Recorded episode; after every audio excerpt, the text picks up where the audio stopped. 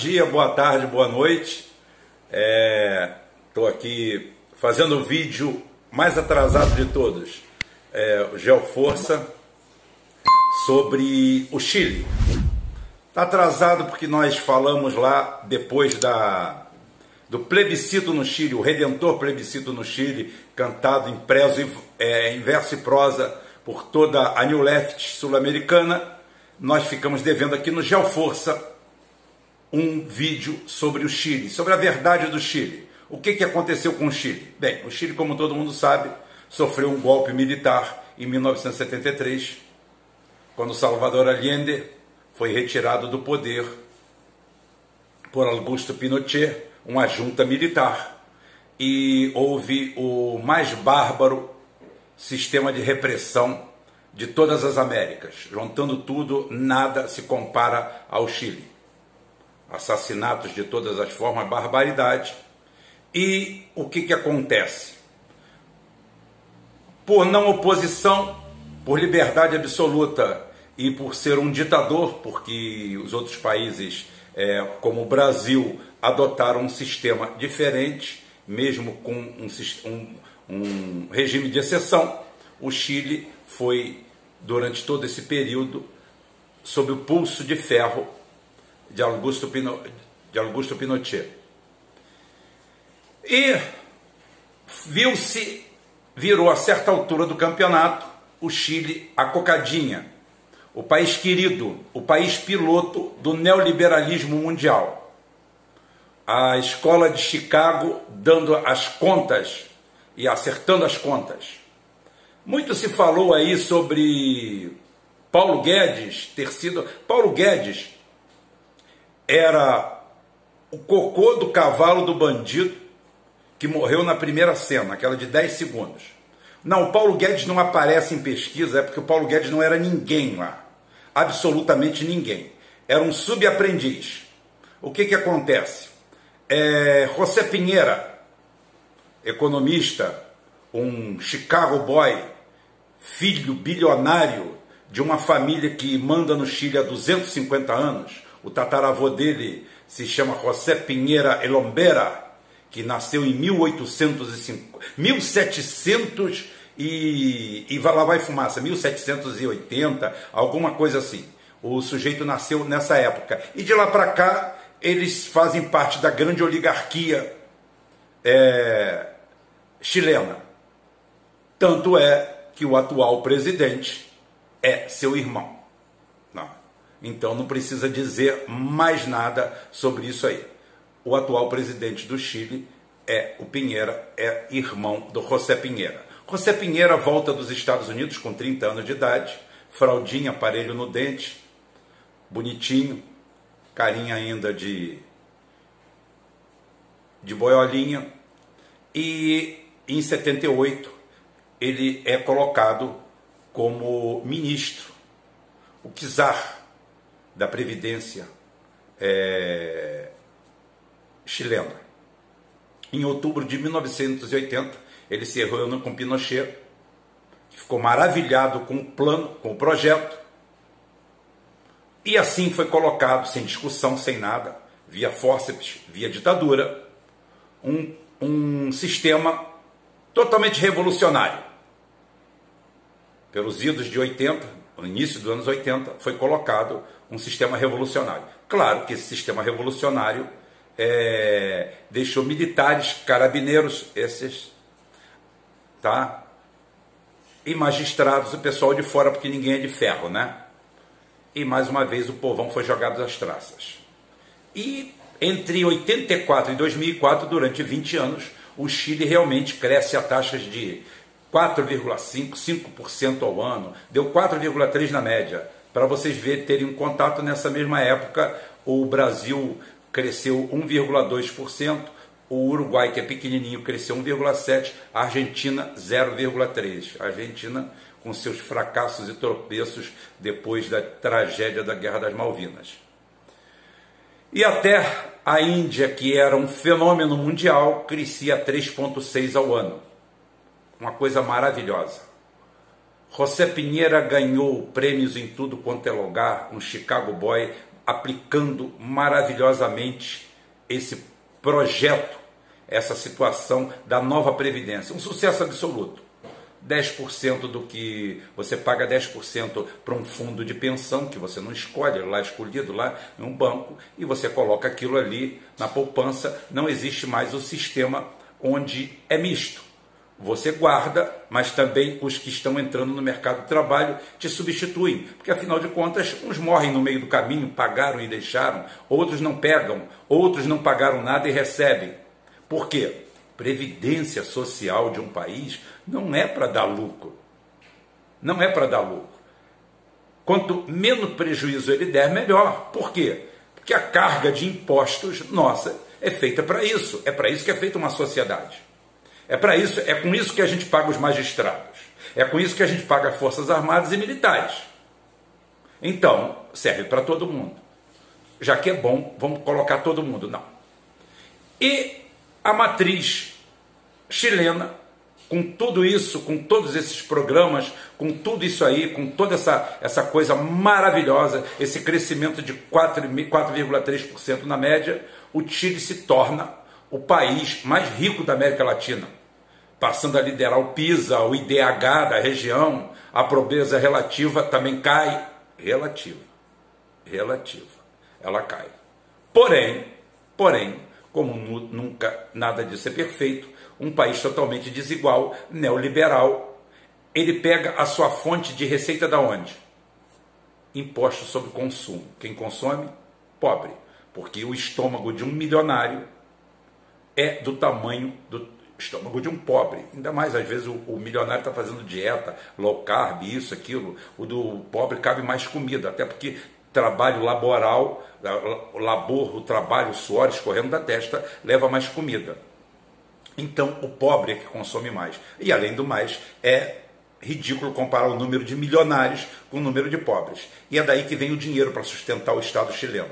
Porque não existe imposto sobre riqueza, sobre fortunas, e aí começa o abismo Abismo esse que não é combatido por governo nenhum. Por quê? Virou uma vaca sagrada. Você não pode contrariar a mídia, você não pode contrariar o laticínio, você não pode contrariar as correntes econômicas internacionais. O Chile é um sucesso e tem que ser um sucesso. Acabou. Não tem por que não ser um sucesso. Mesmo sendo o terceiro país com a pior distribuição de renda do planeta. Só perde para o Qatar, Qatar, e para o Brasil. Catar com 29, Brasil com 28,3 e eles com 23,8, 24, 25. São países campeão, campeões da má distribuição de renda, aonde 1% da população detém aí 23,8% da riqueza nacional. E ainda vamos mais longe. Os 2% mais ricos da população chilena se equipara aos 2% mais ricos da Alemanha, da industrial Alemanha, de uma das maiores potências do mundo e no conjunto geral talvez a maior de todas. Se você for colocar tamanho, população, peso na economia, PIB, tudo isso aí, você vai ter a Alemanha como o país mais homogêneo em relação à divisão de renda, mais do que os escandinavos, porque os escandinavos brincam, né? A Escandinávia inteira tem a população da grande São Paulo. A Alemanha não. A Alemanha tem uma população robusta. Então, o negócio começa a ficar sério. Os 2% mais ricos do Chile são tão ricos quanto os 2% mais ricos da Alemanha. Porém, os 5% mais pobres do Chile são tão pobres como os 5% mais pobres da Mongólia, que é um país que em muitos lugares não conhecem nem o dinheiro. Isso é para vocês verem que maravilha que é isso aí. Isso tudo correu muito bem, ninguém mexeu na vaca sagrada.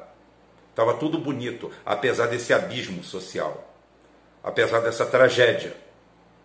E as pessoas começaram, quando você faz a conta 85, começando 95, 2005, 2015, 30, 35 anos.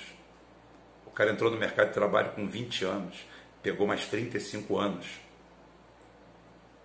Entrou em 85, botou 35 anos, 2020, 2019, 2018, 2017. O cara está se aposentando. Nós estamos colhendo a primeira geração de todo mundo aposentado por essa tragédia que é a Previdência chilena. E o que, que nós tivemos com isso? Suicídios, miséria e os pobres e a população aposentada vivendo, na sua maioria, às expensas dos filhos de quem trabalha, vivendo de esmola. No momento da pessoa ter um pouco de dignidade, aquela dignidade que o, o magistrado tem, aquela dignidade que o coronel tem, que o funcionário público de alto escalão tem, aquela di dignidade já é negada ao cidadão por si só.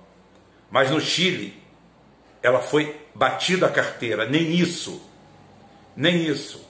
Uma economia que é de mercado, poder de paridade de compra 50% a mais que o Brasil, em média, até 100%, mas vamos botar 50% a mais de poder de compra, de paridade.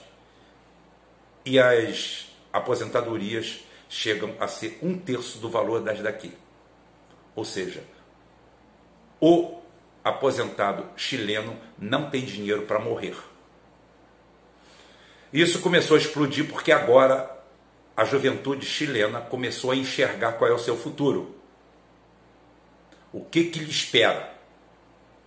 O que, que lhe espera? O projeto aí que disseram que era do Paulo Guedes, que na realidade é do, do irmão do Sebastião Pinheira, do José Pinheira, um garotão que foi filho de uma oligarquia chilena, ligada sempre ao poder, mamando sempre nas tetas do poder, sempre na direita. Esse sujeito vai para os Estados Unidos, vai lá para Chicago, volta cheio de conceitos macroeconômicos, precisando apenas de que de um estábulo, um chicote, tá? E um campo de provas. No melhor estilo Mengele, no melhor estilo é, cientista é, nazista, ele vem para o Chile e bota em prática toda a sua teoria macroeconômica.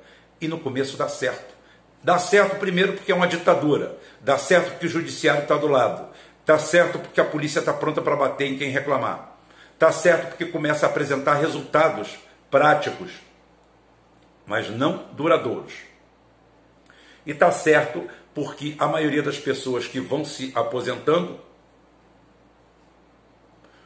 Desculpe, é que eu estou quase espirrando, mas eu vou não espirrar. Segurei. É, então é o seguinte: as pessoas que vão se aposentando começam a entrar num processo misto. Até agora, quando nós temos um processo puro, totalmente puro. E agora a vaca foi para o brejo, com chifre e tudo. Começaram as manifestações, começaram tudo. E agora acontece o pulo do gato, que eu peguei eu peguei. O Chile faz um plebiscito. Esse plebiscito é mais ou menos a derrocada do Bolsonaro que vai acontecer no Brasil e a remudança, a dança das cadeiras no melhor estilo que o norte, que o atlantismo faz com o sul. A gravidade aqui sempre funciona. A gravidade aqui é grave. O que está no norte cai no sul por gravidade, Belchior já dizia e eles têm planos para tudo, absolutamente tudo. Barrosão que o diga, que foi lá agora, por isso que eu fiz o vídeo de novo. Barrosão foi lá, voltou com pendrive bonitinho para espetar na máquina, no supercomputador. Como diz meu amigo Gustavo, um celular ou um, um 286, um 286 consegue processar números, somar, só somar. Uma planilha Excel da década de 90, um Pentium 100, não, nós precisamos de um supercomputador para contar voto. Para quê? Agora, hoje descobrimos que o sistema de totalização foi terceirizado e foi feito em nuvem fora do Brasil. Essa eleição tem que ser anulada. Não tem outro jeito. Mas eu não quero entrar nesse, nesse inteirinho agora, porque amanhã vai ter live lá no meu canal discutindo. Vou ver se Quintas quer ir com a, com a gente. Quintas nas quartas. e é o seguinte, vou ver se o, se o Gustavo quer ir. Vou, Gustavo, já estou te convidando por aqui, tá? Pelo Geoforce. A gente falar sobre isso aí, a anulação dessas eleições. Essa eleição foi uma fraude. Então, esse processo que está andando aqui no Brasil para derrubar o Bolsonaro, não que eu defenda o Bolsonaro, absolutamente, ele está com Paulo Guedes. Mas a lógica, a retórica do norte é diferente. É a mesma que criou um plebiscito no Chile. Deu um plebiscito no Chile, aonde vai sair a primeira constituição totalmente identitária um modelo para o reset global. O Chile, mais uma vez, serve de experiência para todo esse processo maquiavélico de transformar nós, ibero-americanos, royalties para meu amigo Lourenço. Lourenço, um abraço. Royalties para ti, tá? O nosso povo ibero-americano, porque como eu falei, português e espanhol é tudo a mesma merda. Não adianta, sou galego, galego é português do norte, tá? É acima de Portugal, tá lá aquela bico lá em cima, nós estamos ali, ali tudo. Aquilo tudo, é, aquilo tudo é a mesma coisa. A língua portuguesa nasce ali. Nasce ali na Galícia. Somos nós ali. Dali para baixo sai a língua portuguesa. Somos todos a mesma raça. Somos os íberos, tá? Somos ali da Península Ibérica. A Península Ibérica só tem dois países. Andorra não conta ali no meio, que aquilo ali é um, uma lavagem de dinheiro que tem ali do tamanho do meu município. 450 quilômetros quadrados e 20 mil banqueiros e criadores de cabra. Então é o seguinte, a Península Ibérica somos nós. Então somos nós que estamos sendo subjugados. Esse modelo é um modelo de dominação para o próximo século, para esse século que nós estamos vivendo, os próximos 80 anos. Basta a gente aceitar ou se rebelar contra isso já fizeram a primeira parte, já fizeram a segunda e agora estão fazendo a terceira. Estão dando de presente uma Constituição. Ganhamos, ninguém ganhou nada, é mentira. Ninguém ganhou absolutamente nada. O outro veio aqui, fez a desgraça que tem e agora está dizendo que o real vai quebrar. Como o real vai quebrar? Nós te demos tudo. Você destruiu a Previdência, você destruiu a CLT, você disse que viriam bilhões de investimento e todo mundo só veio para cá para o capital, para o capital puteiro, capital motel tá? O dinheiro motel, o dinheiro que entra num dia sai no outro. Gente que chegou aqui, investiu na bolsa, veio na boa, você baixou a taxa Selic para isso, entrou toda a sardinhada do Eduardo Moreira e Caterva, entrou todo mundo para lá, todo mundo ensinou todo mundo a ficar milionário, os caras já meteram o pé, só um levou 57 bilhões, pagou 2 bilhões e foi embora. E continua entrando sardinha. Continua entrando sardinha. Toda hora. O cara abre o celular, agora eu vou tomar o meu café.